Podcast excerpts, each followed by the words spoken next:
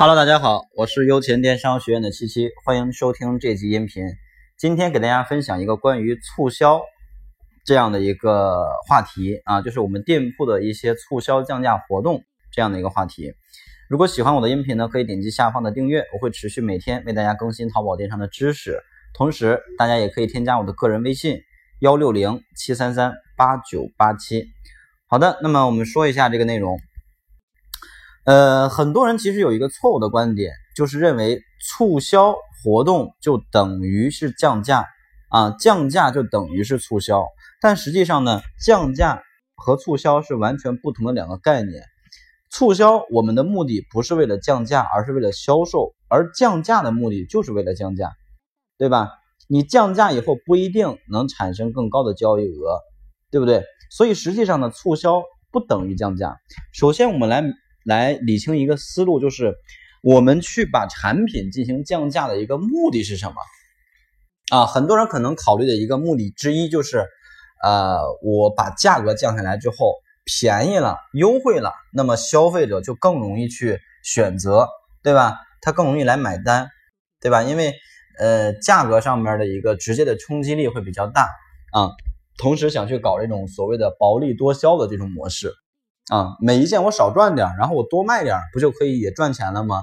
但是现在我一件虽然赚的挺多，但是不卖货，我还是赚不到钱。那么就认为，当我把价格降下来之后，就一定能卖货。实际上这个思路不对。首先我们要明确一个一个东西，就是是不是所有的产品都适合以降价的方式来促销？其实不是的。举一个例子，比如说有一个东西叫血压计。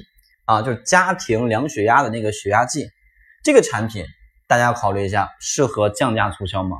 实际上就不适合。为什么？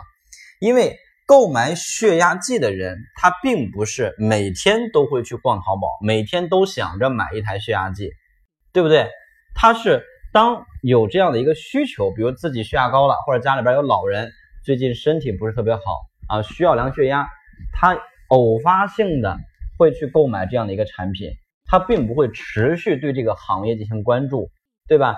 那这种这样的一个产品，实际上就不太适合以降价的方式来去搞促销活动，而应该用其他的方式，对不对？你包括像服装，服装可能就相对比较好一些，因为可能很多人去买服装的话，他会每天逛，每天逛，就是逛这种产品，逛这种衣服类的产品，对吧？他会关注你的价格，什么时候降价了呀？什么时候没有降价呀？对吧？所以这是本质上的一个区别，就是什么产品适合促销，什么产品不适合降价促销。OK，那说一下，如果我们要去搞这种降价促销的活动的话，应该怎么把价值最大化？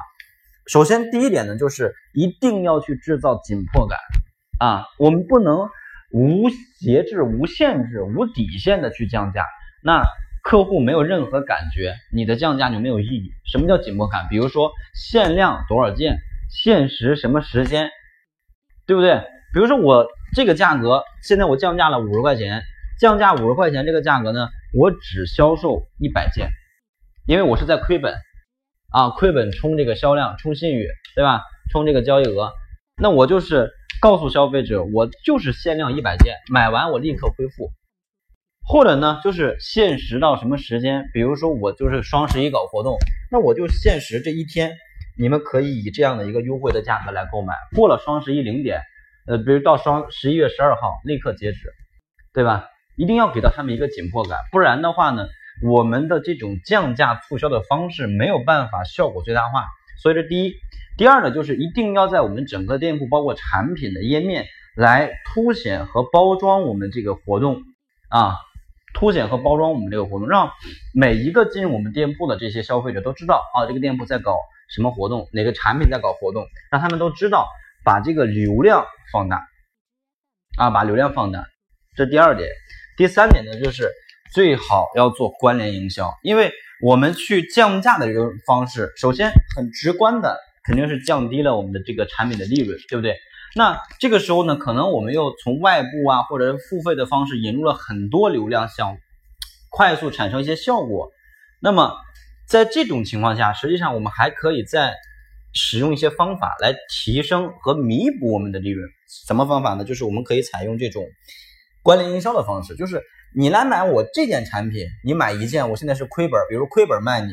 但是如果你同时购买了我们店铺里边的其他产品，那实际上我就赚了。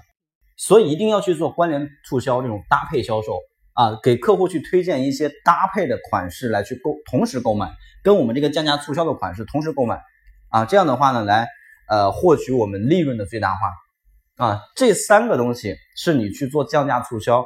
缺一不可的三项内容啊！但是很多人可能其实，在去做降价促销的时候，并没有考虑这么多，就是把价格降下来就完事儿了。